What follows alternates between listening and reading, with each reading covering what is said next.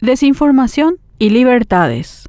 Un desafío recurrente en el ejercicio periodístico es hacer frente a la desinformación. La audiencia tiende más a creer y tomar como verdades informaciones falsas o de dudosa legitimidad. Esto perjudica a la industria periodística e influye en la toma de decisiones de la ciudadanía. La pregunta es, ¿cómo combatir la desinformación sin coartar la libertad de expresión?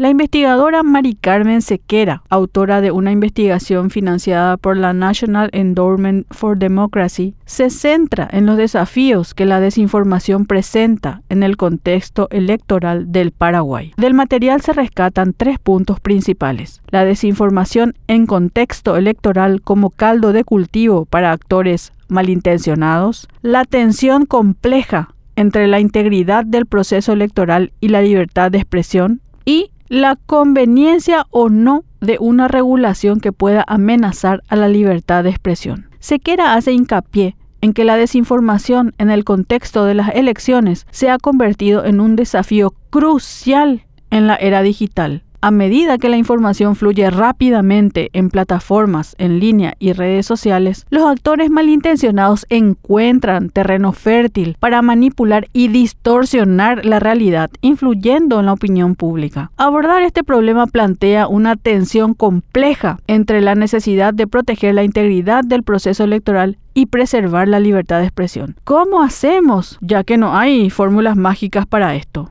Si seguimos la línea trazada por la investigación, poner el foco en la detección de factores que permiten que ello ocurra es el primer paso. Neutralidad en la red, sesgos de confirmación, violencia digital de género, cámaras de eco, deficiencia en la regulación de protección de datos personales, propiedad intelectual, ciberseguridad, bots y moderación son aspectos de este enfoque. Este enfoque multidimensional parece ser el camino, pero se requiere de la participación activa de todos los sectores, gobierno, sociedad civil, empresas de tecnología y medios de comunicación de cara a desarrollar estrategias eficaces de educación digital, alfabetización mediática y la responsabilidad de las plataformas en línea. Este abordaje puede aplicarse tanto al contexto electoral como a cualquier otro. Solo así podrá fortalecerse nuestro raleado proceso democrático en el que venimos transitando hace más de 30 años y en el que la libertad de expresión y de prensa han estado en más de una ocasión bajo amenazas, especialmente en contextos político-electorales.